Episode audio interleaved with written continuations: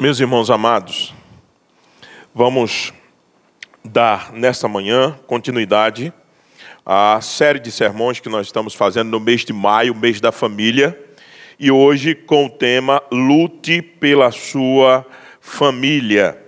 Nós vimos na manhã da escola bíblica que nós estávamos estávamos tratando sobre a guerra contracultural, a guerra contra a cultura vigente. Domingo passado, pela manhã nós vimos os fundamentos da família cristã, escola bíblica, e depois pregamos sobre Deus tem uma aliança com a família cristã. Hoje nós vimos a guerra contracultural e para nos incentivar, nós vamos ouvir um sermão sobre lute pela sua família. Tudo isso é um sistema lógico que nós estamos construindo para que nesse mês nós sejamos assim edificados com esse tema tão importante, tão vital da nossa vida, que é a questão da família cristã. Nós também, na próximo domingo, teremos a dinâmica do lar cristão e no sermão nós vamos ver a sujeição no lar com o reverendo Wesley. E no último domingo, nós vamos tratar com o reverendo Clamaci sobre a questão da espiritualidade dentro de casa e também sobre o tema, aí sim, eu e minha casa serviremos ao Senhor, com Josué, capítulo 24, verso 15. Então vamos ao sermão de hoje, em 1 Samuel, capítulo 30, verso do 1 ao 20. 1 Samuel, capítulo 30, do verso 1 ao 20. Esse episódio que acontece com a família de Davi quando ele está fugindo de Saul, mas já tem estabelecido, estabilizado a sua fuga contra Saul, e agora ele está num local, numa cidade chamada Ziclag, que foi dada pelo rei de, dos filisteus, para que Davi ficasse com a sua família. E o contexto é que Davi, a família de Davi foi atacada, foi sequestrada, foi subjugada. É sobre isso que nós vamos tratar nessa manhã. 1 Samuel capítulo 30, verso 1 diz assim: Sucedeu, pois, que chegando Davi e os seus homens ao terceiro dia a Ziclag, já os amalequitas tinham dado com ímpeto contra o sul, e Ziclag esta ferido e queimado. Não esqueça, a guerra contra os Amalequitas sempre pertenceu à história de Israel. A gente tem visto isso no contexto de Oséias. Lembra-se disso? Então, não esqueça que sempre Amaleque e os Amalequitas estão no caminho do povo do Senhor. Tinham levado cativas as mulheres que lá se achavam, porém a ninguém mataram, nem pequenos nem grandes, tão somente os levaram consigo e foram a seu caminho. Davi e os seus homens vieram à cidade e ei-la queimada, e suas mulheres, seus filhos e suas filhas eram levados cativos. Eram levados cativos. Então, Davi e o povo que se achava com ele ergueram a voz e choraram, até não terem mais forças para chorar. Também as duas mulheres de Davi foram levadas cativas: Ainoã, a Jezreelita e Abigail, a viúva de Nabal, o carmelita. Davi muito se angustiou, pois o povo falava de apedrejá-lo, porque todos estavam em amargura, cada um por causa de seus filhos e de suas filhas. Porém, Davi se reanimou no Senhor, seu Deus. Disse Davi a Abiatar, o sacerdote, filho de Aimeleque: Traz-me aqui a estola sacerdotal. E Abiatar trouxe a Davi. Então consultou Davi ao Senhor, dizendo: Perseguirei eu o bando? Alcançá-lo-ei? Respondeu-lhe o Senhor: Persegue-o, porque de fato alcançarás, e tudo, tudo, tudo libertarás. Partiu, pois, Davi, ele e os seiscentos homens que com ele se achavam, e chegaram ao ribeiro de Besor, onde os retardatários ficaram. Davi, porém, e quatrocentos homens continuaram Continuaram a perseguição, pois que, pois que duzentos ficaram atrás por não poderem, de cansados que estavam, passar o ribeiro de Bessó. Acharam no campo um homem egípcio e o trouxeram a Davi e deram-lhe pão e comeu e deram-lhe a beber água.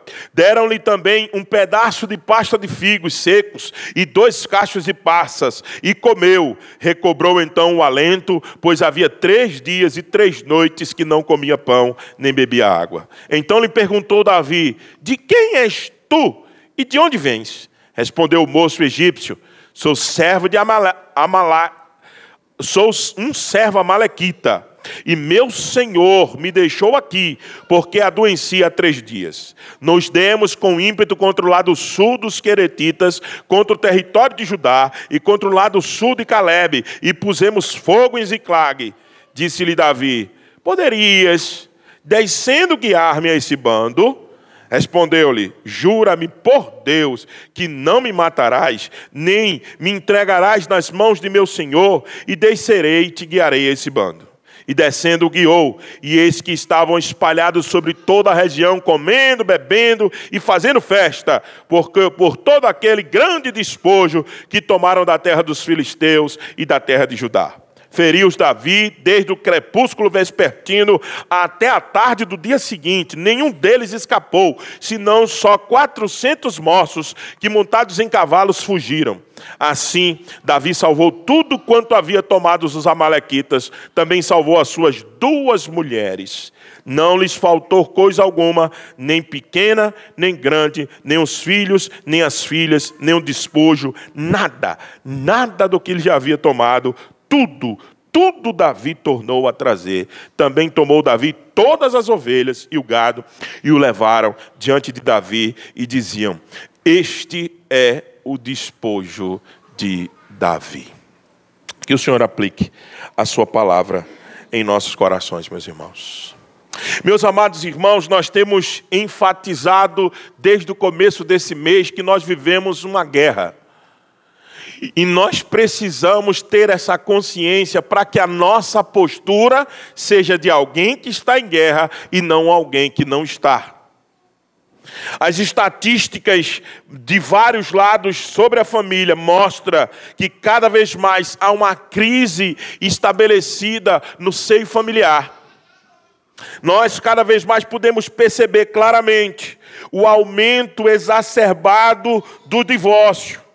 E o divórcio implica, consequentemente, em filhos desestruturados. Segundo o IBGE, há mais de 50% de aumento do último ano para este na número, no número de divórcios. Nos últimos anos, o aumento chegou a mais de 50%. Segundo o IBGE, no último censo, mais de 60 mil casais homossexuais moram debaixo do mesmo teto. Segundo o IBGE, mostra que o número de jovens entre 15 a 29 anos que não estudam e nem trabalham chegou a 10 milhões no país no ano passado.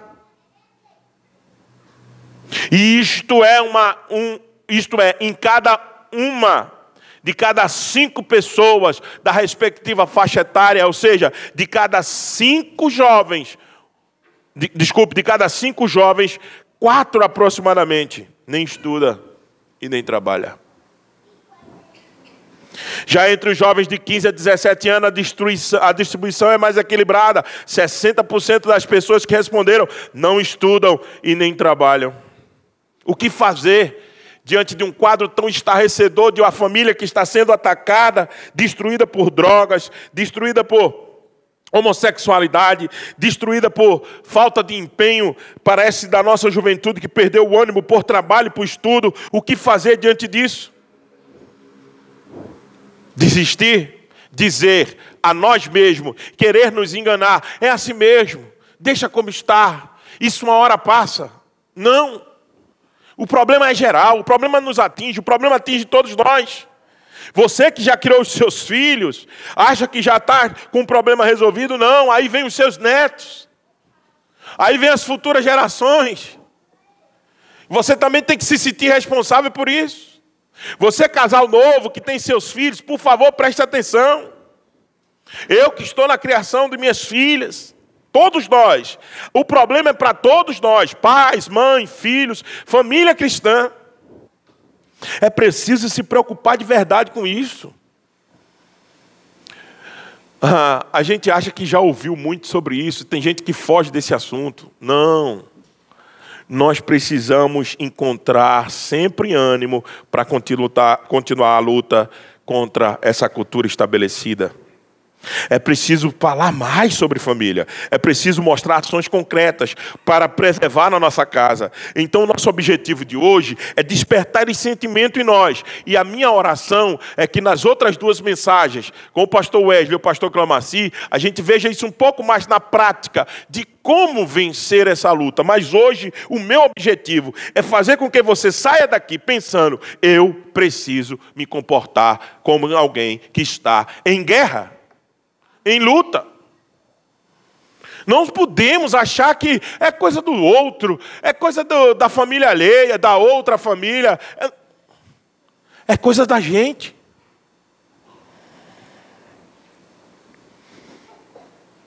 Então vamos à exposição do texto de hoje. Que parte esse pedaço de texto pertence? Do capítulo 30. É a história do reinado de Saul. Lembre-se, Saul ainda está reinando. A luta contra os filisteus ainda continua. Davi já tinha feito a reconciliação com Saul, mas não confiava em Saul e por isso resolveu pedir asilo a Aques, rei dos filisteus, ou Aquis. Ele foi até lá, pediu asilo e Aques deu asilo a ele para um pedaço de terra, uma cidade chamada Ziclag, lá no sul. Vai para lá, fica com teu povo lá, Davi. Resolveu pedir asilo a Aques, Gate o recebe e lhe dá Ziclag como cidade para ele, junto com 600 homens e suas famílias, habitar. Davi era casado com Ainoã e Abigail, a viúva de Nabal. Ou seja, não foram só estavam lá homens de guerra em Ziclag, só estavam lá homens refugiados, não, famílias. Famílias agora habitavam naquele pedaço de terra, famílias agora estavam vivendo no refúgio que foi dado a Davi. Davi era casado, tinha filhos. Então, do que se trata realmente esse capítulo 30?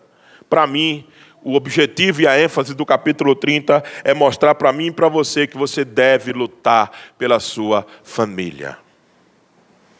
Por mais desestruturada que ela seja, por mais que você já ouviu falar sobre isso, o que você precisa entender é que, como já dissemos na introdução, estamos numa guerra contracultural.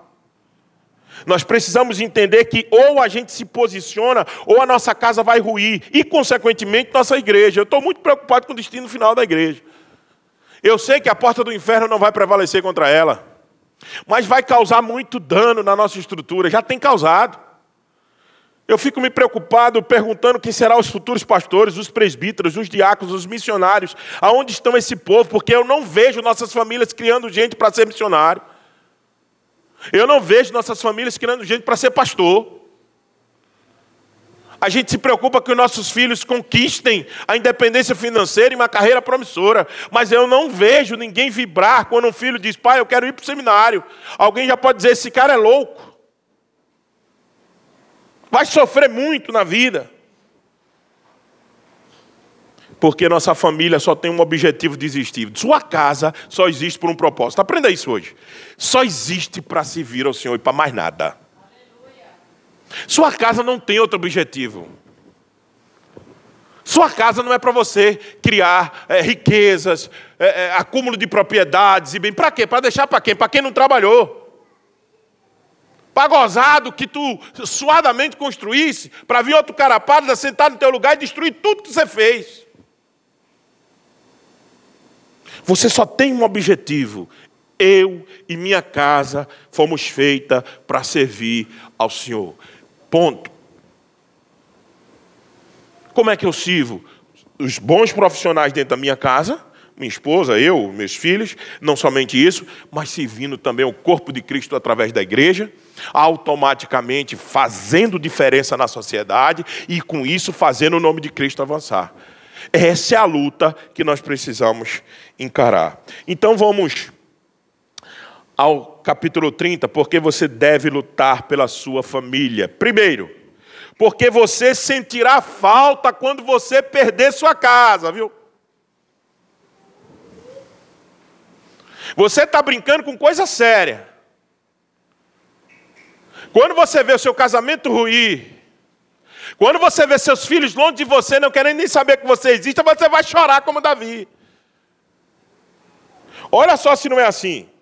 Veja o verso de 1 a 6. Sucedeu, pois, que chegando Davi e seus homens a Ziclag, no terceiro dia, a cidade que era refúgio de Davi, e os amalequitas tinham dado com ímpeto contra o sul, e Ziclag é esta, ferido e queimado, tendo levado cativa as mulheres que lá se achavam, porém a ninguém mataram, nem pequenos nem grandes, tão somente os levaram consigo e foram ao seu caminho. Davi e os seus homens viram a cidade e ela queimada, e suas mulheres, seus filhos, suas filhas eram levados cativos.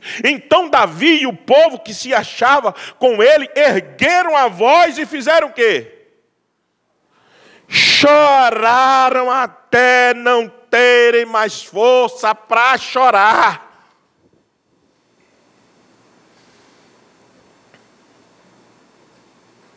Eu vejo um comportamento muito leviano. Eu vejo pessoas dizendo assim: ah, se der certo, Deus, se não der também. Jovens, com esse pensamento na hora de casar, ei, você jovem, não pense nisso, não pense que é assim, ah, se der, deu. Você que agora pode estar enfrentando uma crise, crise conjugal, desculpe, no seu casamento, aqui que está sentado, ou aqui que está na internet me ouvindo, deixa eu dizer um negócio para você. Não seja leviano. Não pense assim, ah, vamos ver o que, que dá. Se não der, Cada um para o seu lado, cada um vive sua vida. Você vai sentar e chorar até não ter forças. Porque aquela frase antiga que só dá valor quando perde, é isso que está sendo dito aqui. Quando Davi viu, os homens viram que perderam. Eu não sei, as escrituras não diz como era o relacionamento desses homens, se eles eram os homens amorosos com as suas mulheres, se eles eram pais cuidadosos com seus filhos. As escrituras não diz isso, só diz uma coisa. A escritura só destaca uma coisa. Quando eles viram o cenário, suas casas todas totalmente violadas, toda a casa desolada, tudo queimado. Cadê minha mulher? Cadê minha esposa? Começaram, sentaram e choraram até não ter forças.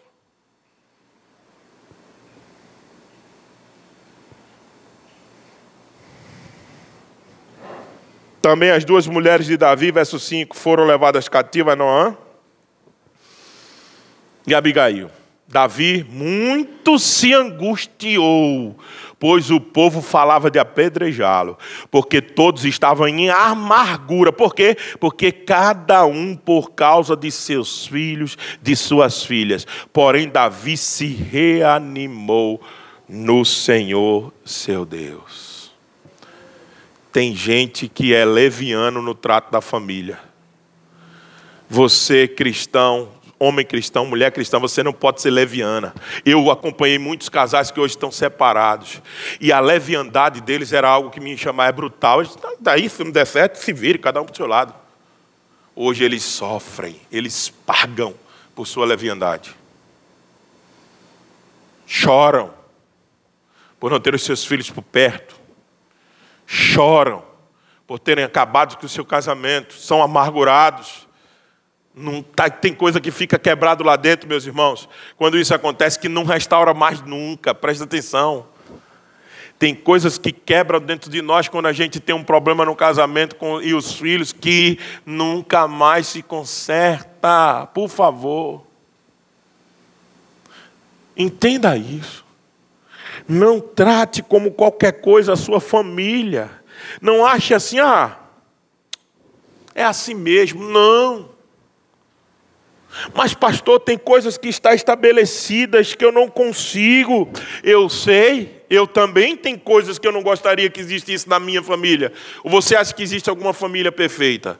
Agora, o que eu estou lutando, o que o meu ponto aqui nesse ponto um é vendo a tristeza de Davi, vendo a tristeza daqueles homens, sentaram amargurados, é tentar excluir da nossa vida um, um trabalho com a nossa casa como fosse qualquer coisa. Com leviandade, eu estou contra a leviandade aqui, contra aquela coisa de dizer assim, ó, tanto faz que se exploda, não der certo, cada um que siga a sua vida, esses meninos que se, se vão para lá. Não é assim. Você vai sentar, você vai chorar, você vai se amargurar, e tem, vai quebrar coisa aí dentro, em você, nos seus filhos, que nunca mais será corrigida.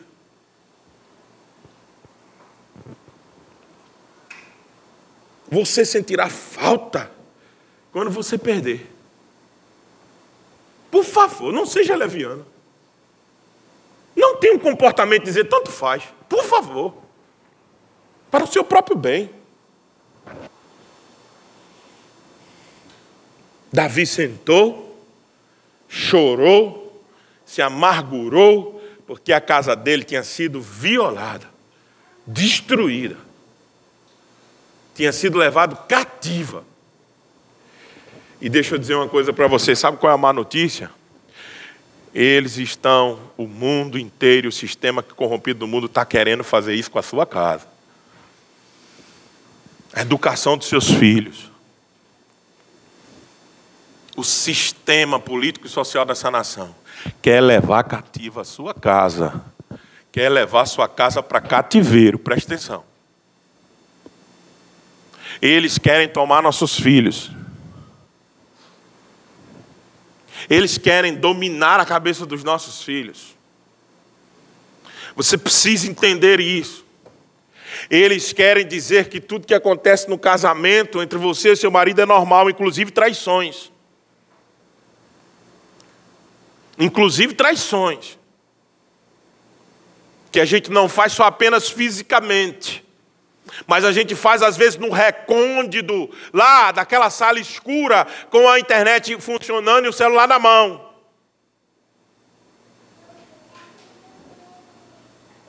Presta atenção, eles estão lutando contra nós, de to... eles, quando eu falo eles, o sistema todo. O antissistema que é anticristo. O mundo todo que não tem compromisso com Deus está lutando contra você nesse momento, contra a sua casa. Davi tinha saído com os homens. O texto não disse se ele deixou a cidade desprotegida ou não, mas parece que todos os homens estavam fora, não foi? Parece que a casa estava desprotegida, não estava? Por que de 600 homens não ficaram 100 para pelo menos tentar defender a cidade? Qual era a relação dessas famílias? Como era o casamento deles? Eu não sei, eu não, eu não quero conjecturar, o texto não me permite isso. E eu sou contra a interpretações alegóricas, eu ensino isso na aula de hermenêutica.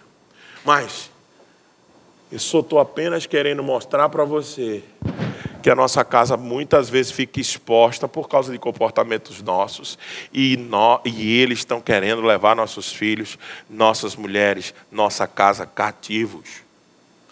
E nós precisamos entender que quando perdermos, vamos chorar amargamente. Segundo, por que, que eu devo lutar pela minha família? Primeiro, porque você sentirá falta quando perder. Segundo, porque essa é a vontade de Deus. Deus tem uma aliança com a nossa casa. Vocês ouviram o sermão de domingo passado, Gênesis 17. Deus tem um compromisso com as famílias que foram abençoadas em Abraão. Quem são os filhos de Abraão? Nós. Quem diz isso? Gálatas capítulo 3, verso 14. E em Abraão nós somos feitos famílias. Quem diz isso? Romanos. Quem diz isso? Hebreus. Nós somos os filhos de Abraão. E Deus tem um compromisso com a nossa casa. Veja como o compromisso é intenso, que quando Davi recobra o ânimo no Senhor, é isso que nós temos que fazer para continuar lutando, reanimou no Senhor seu Deus. Ah, quantas e quantas vezes você já pensou desistir da sua casa, dos seus filhos, do seu marido, sua esposa, e você teve que recobrar o ânimo, não foi? Você teve que dizer assim: meu Deus, por favor, me ajudem. Davi recobrou o ânimo, reanimou-se e continuou de novo. E aí, a primeira coisa que ele fez, isso é interessante Davi, isso é o que você tem que fazer. Você talvez tenha que sair de casa daqui hoje ah, pensando o seguinte: eu vou para casa e vou consultar o meu Deus, o que é que eu tenho que fazer com a minha casa? Não adianta você ficar xingando o marido e a mulher e os filhos. Não vai resolver. Você tem que buscar o que é que você tem que fazer. E Davi fez isso. Davi foi, recobrou o ônibus. A primeira coisa que ele fez, traz a estola sacerdotal. Veja que Davi reúne os três ofícios de Cristo: profeta, sacerdote e rei. Davi é rei de Jerusalém. Davi é sacerdote, vai botar a estola sacerdotal para perguntar o que vai fazer ao Senhor. E Davi é profeta, Davi anunciou a palavra do Senhor. O livro dos Salmos é uma prova disso ele reúne, ele é a figura de Cristo, ele é um tipo de Cristo, reúne os três ofícios. E aqui agora ele está reunindo o ofício de sacerdote. Traz a estola. Eu vou consultar ao Senhor. A Emelec traz a estola. Trouxeram aqui a estola. E Abiatar trouxe a Davi. Então consultou Davi ao Senhor, dizendo: Eu perseguirei esse bando. Alcançá-lo-ei que eu gosto é da resposta enfática de Deus. Isso não é muito percebível no, no português. Dá para perceber alguma coisa, mas eh, na língua original isso é isso está no imperativo. Persegue-o. Faça isto mesmo. Porque de fato, de fato aqui é para enfatizar: você alcançará e tudo que foi tirado de sua casa será devolvido. Você vai libertar. Meus irmãos, quem quer que a nossa família dê certo, dê certo, é o Deus que criou nossa casa. Preste atenção. O Deus que criou nossa casa, o Deus que, que, estabeleceu uma aliança com Abraão, é o mesmo Deus que mandou Davi ir buscar a sua família, a família dos seus irmãos. Deus abençoa todo o esforço que fazemos em prol de nossa família. Deus quer que a gente se esforce por causa da nossa casa. Deus foi quem criou a nossa família. É esse é um projeto divino. E não pode perecer.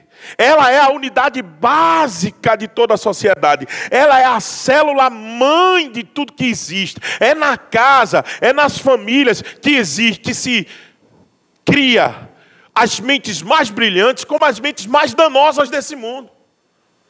É na família que a gente tem os Einsteins, os Beethovens, os Mozarts, mas como tem aqueles psicopatas, os serial killers, é na casa, é no núcleo familiar que se promove a formação do caráter dos filhos, é no núcleo familiar que os pais amadurecem e completam toda, se completam como homem e como mulher.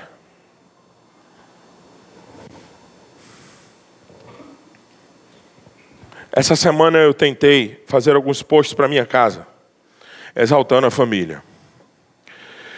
E o de hoje sairá da minha esposa. Calma. Tem gente que diz, eu não vi da, da esposa. Acho que ela está esperando também. Mas eu deixei para hoje.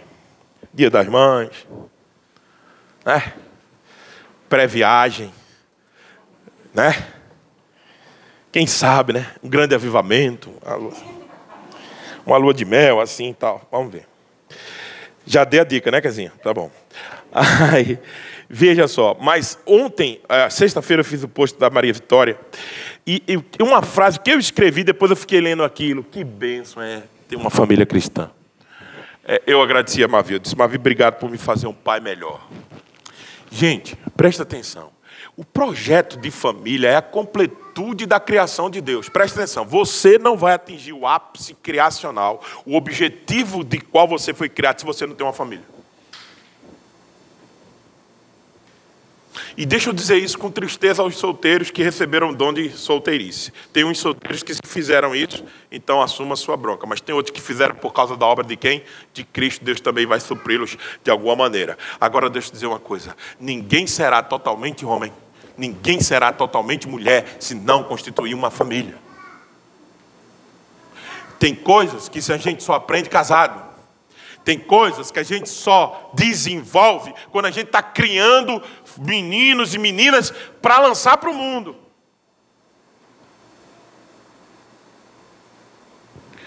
E por que, pastor, o senhor está se referindo a essa questão?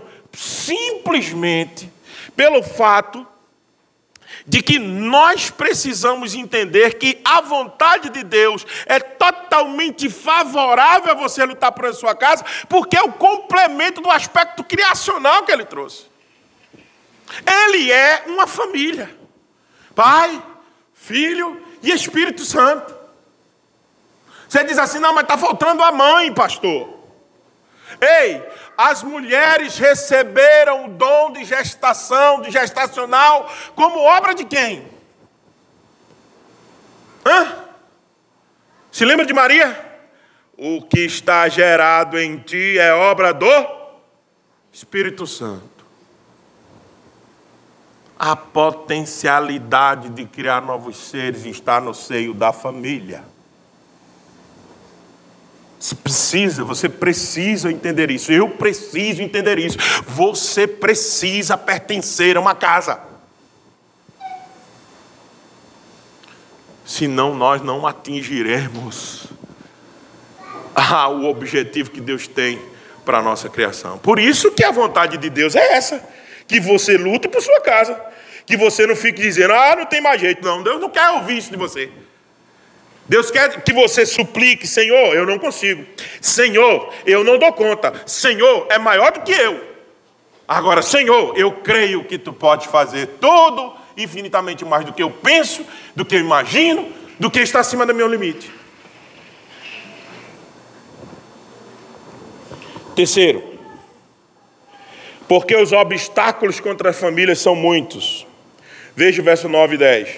Primeiro, porque você tem que lutar contra a sua casa? Não esqueça, porque quando você perder, você vai sentir falta. Segundo, porque é a vontade de Deus.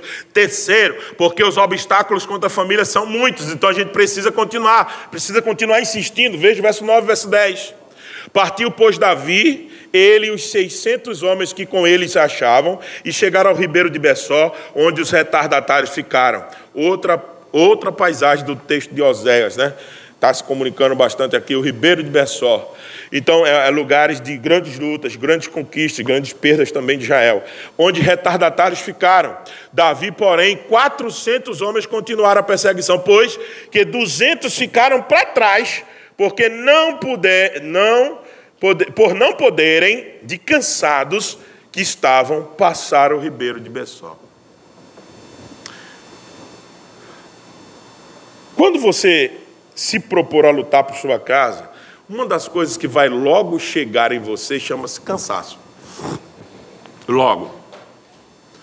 Você vai ser atingido por um cansaço que você diz, você a primeira coisa que você faz sempre é dizer eu não aguento mais. Você sempre quer desistir. Normal que isso aconteça. Veja, esses homens não puderam ir porque eles estavam cansados. Eles estavam em que propósito? Buscar o que? A sua casa. Mas quando chegaram na metade do caminho, eles ficaram o quê?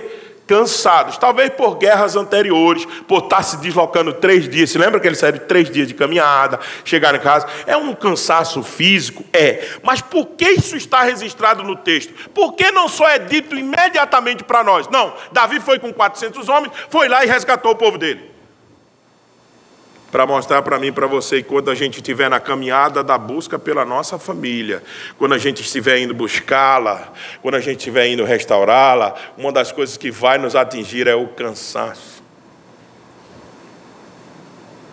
Mas você não pode parar. Só eram aqueles 200 homens que estavam cansados? Você acha que Davi não estava cansado? Você acha que Davi aqueles quatro homens não estavam exaustos? Você acha? Você acha que era só o que parou?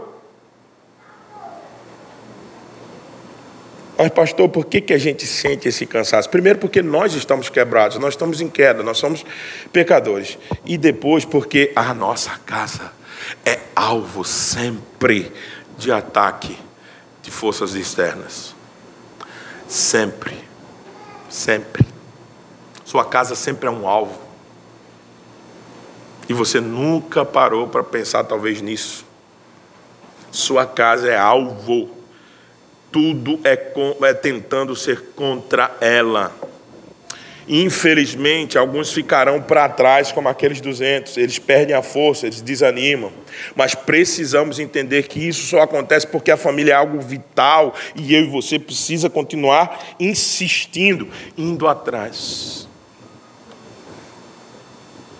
Quarto ponto. Deus sempre providencia os meios para restaurarmos a nossa família. Por que você precisa continuar lutando? Primeiro, porque você chorará quando perder. Depois, porque é a vontade de Deus. Terceiro, porque os obstáculos sempre se levantam contra a nossa casa, porque ela é importante. E quarto, para, porque Deus sempre providencia o meio. Veja a partir do verso 10. Desculpa, verso 11.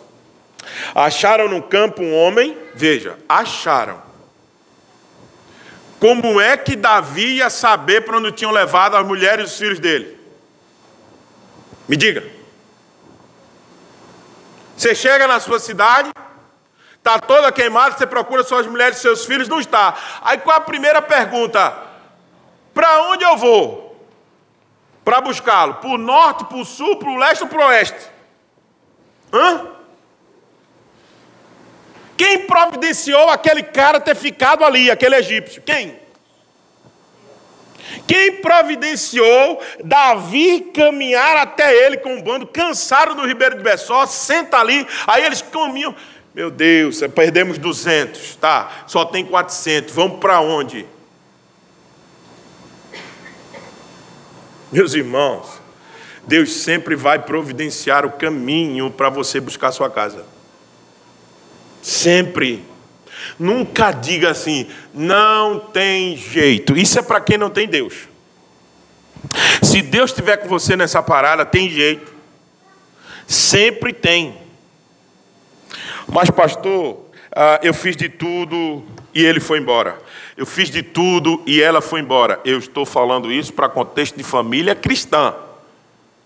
Se você, infelizmente, foi casado com um ímpio ou com uma ímpia, Lamento muito.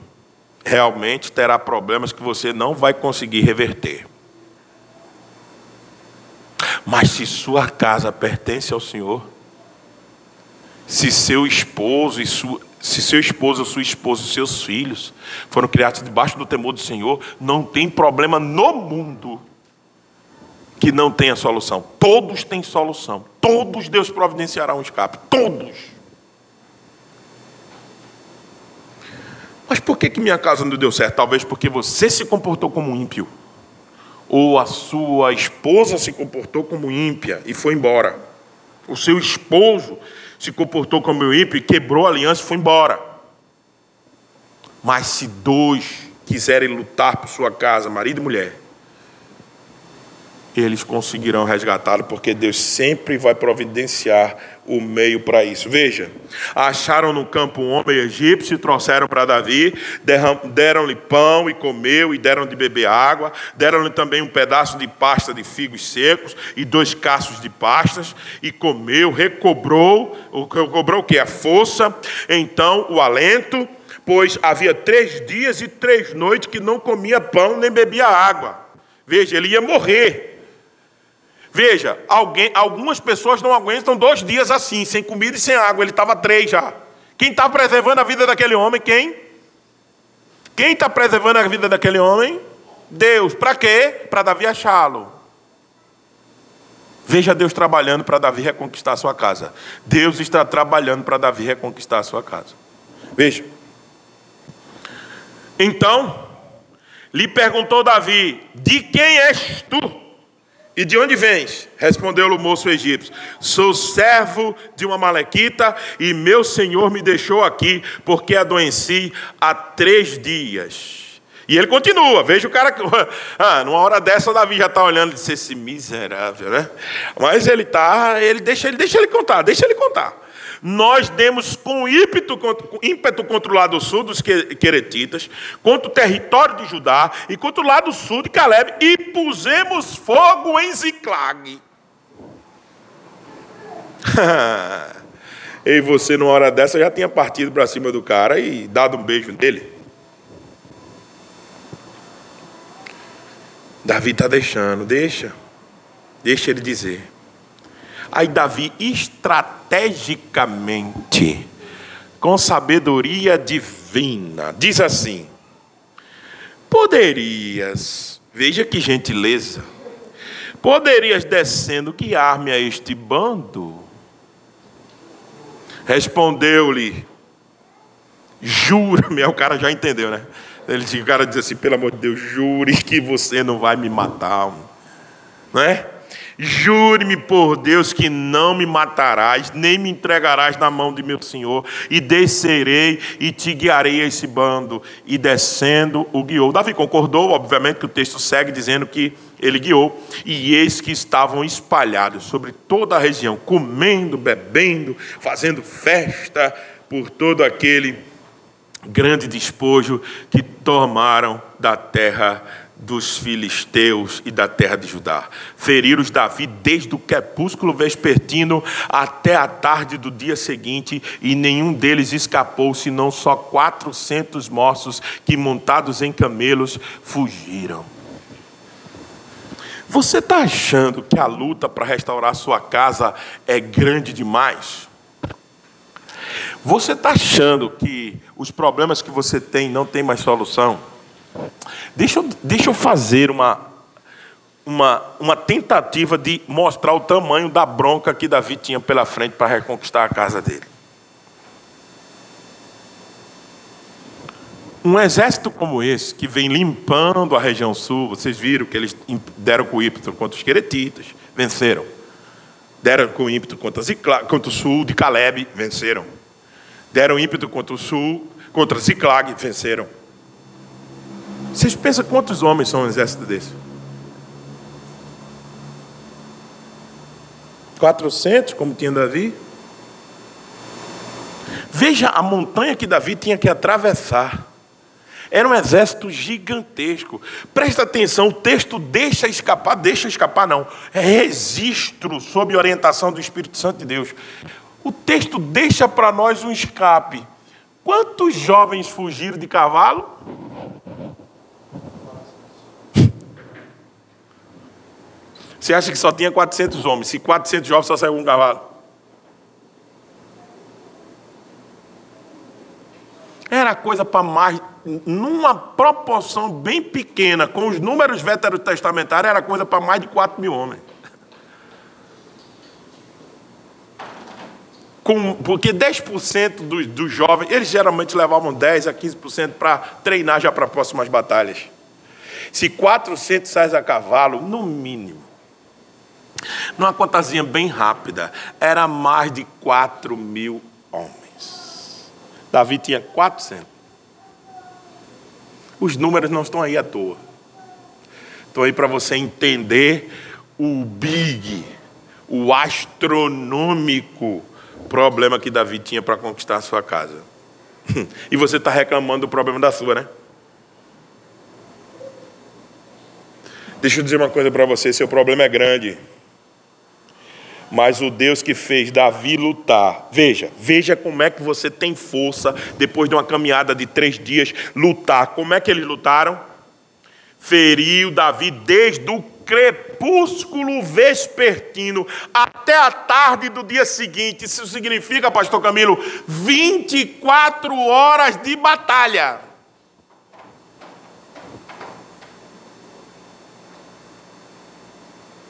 Você pode imaginar a força disso, não?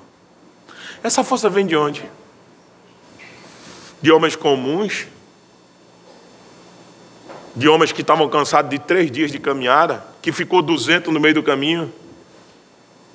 De onde vem isso? Essa força vem do Senhor dos Exércitos.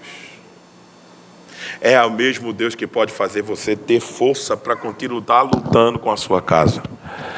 É o mesmo Deus que pode fazer você continuar acreditando que você pode resgatar o que se havia perdido. Por fim, por último, para a gente partir para o encerramento.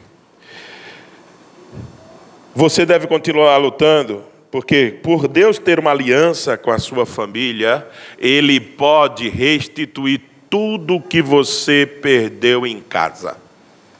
Tudo. Veja o verso 18. Assim Deus salvou tudo quanto haviam tomado os Amalequitas, também salvou as suas duas mulheres, Ainoã e Abigail não lhes faltou coisa alguma, nem pequena nem grande. Deus não deixou perder-se nada. Um brinco não foi perdido. Uma chupeta de criança não foi perdida. Nada, nada, nada, nada. Nem pequeno nem grande. Nem os filhos, nem as filhas, nem o despojo, nada do que eles haviam tomado tudo Davi tornou a trazer. Também tomou Davi todas as ovelhas e o gado e o levaram diante de Davi e diziam: Este é o despojo de Davi. Essa é a vitória, essa é a conquista de Davi. Eu queria que você pudesse ouvir isso da parte do Senhor. Esse é o despojo da minha casa isso é o que Deus me deu. Deus disse a Davi no verso 8 o que? Quando Davi orou: Vai e tudo libertarás. Veja o final do verso 8: Alcançarás e tudo libertarás. Deus prometeu, cumpriu, desculpe, o que prometeu a Davi. Davi reconquistou tudo o que havia perdido isso sempre é o que acontece com aqueles que não desistem de lutar pela sua casa. Não desista. Ah, mas faz 20 anos que está assim, faz 15 anos que está assim. Lembra de Abraão? Passou-se 25 anos para Deus pôr a casa de Abraão em ordem. 75 ele saiu de Ur dos Caldeus. 99 a Sara engravidou. 100 anos ele teve Isaac. Pode passar muito tempo. Mas se os seus exércitos é com você, com a sua casa, pode ser restaurada. Aplicações rápidas. Nunca esqueça, quando nós estivermos tratando sobre família, que Deus tem uma aliança com a sua casa, porque você é a família de Abraão. Preste atenção, você e sua casa pertencem à linhagem dos santos. Vocês são da família de Abraão. A gente viu isso no domingo passado. Se você tem alguma dúvida, pode voltar lá na pregação é, de domingo. E deixa eu dizer uma coisa. Nós, como famílias, somos, somos corpos de Cristo. E Cristo, a obra vicária de Cristo na cruz do Calvário, ela tem poder para salvar-nos como corpo e como família. Eu disse no começo da pregação que Cristo era um tipo, desculpa, que Davi era um tipo de quem? De Cristo. Quem sai na frente das nossas batalhas, quem saiu foi quem? Foi Davi no texto. Quem sai hoje na frente das nossas batalhas é o Rei dos Reis, o Senhor dos Senhores, o Deus Todo-Poderoso, o Rei dos Exércitos. Quem sai na frente das nossas batalhas é o leão da tribo de Judá, é aquele que veio, venceu, é o Alfa, é o Ômega. Agora ele tem, como diz Apocalipse, a chave da morte e da vida na mão.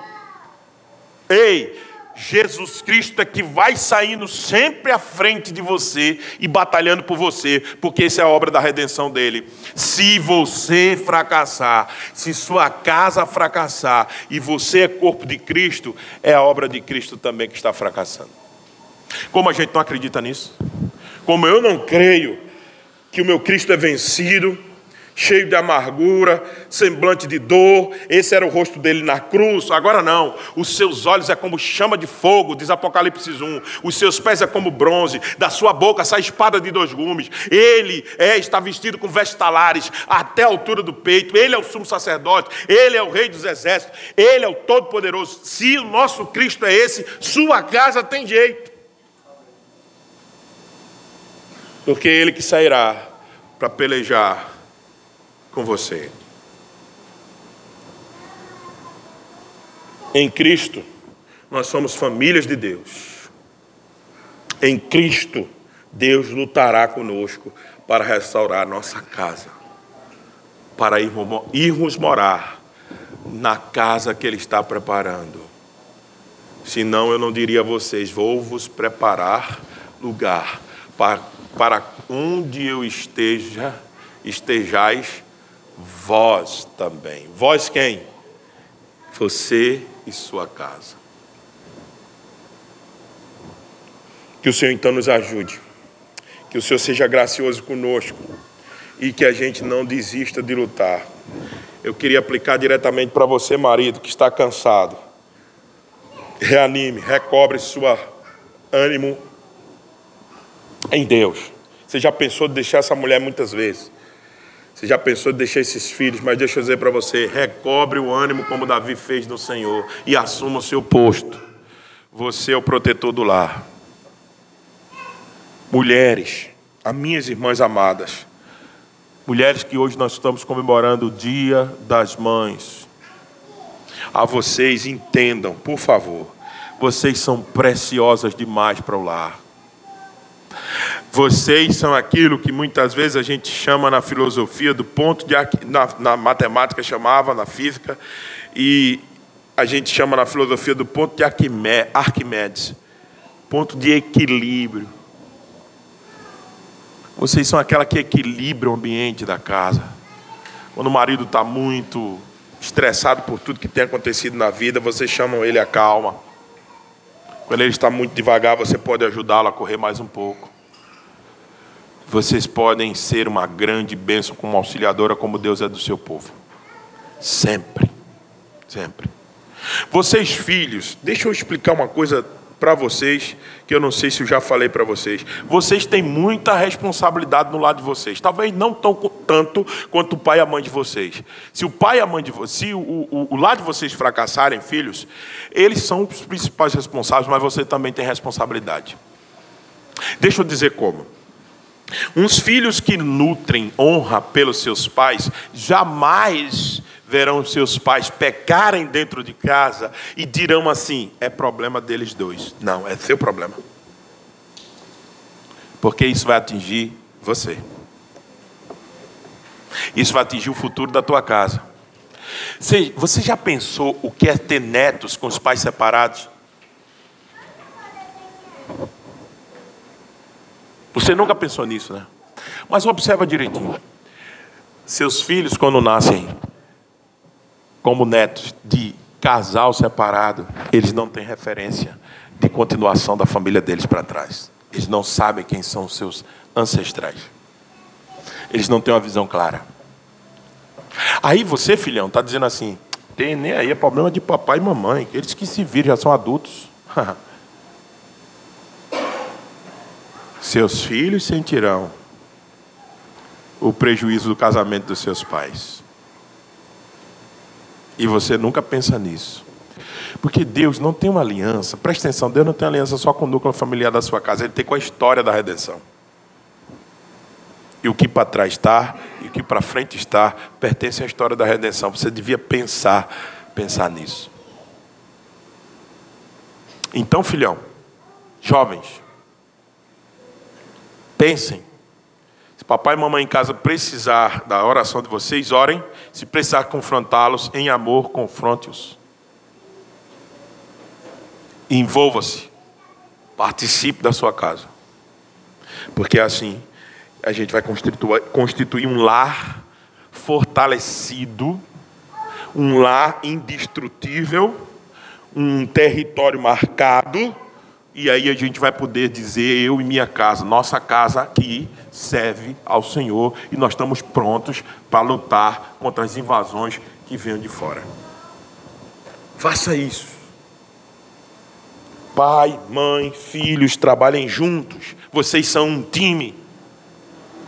Vocês não são partidos. Vocês foram feitos para serem um. E lutem como um.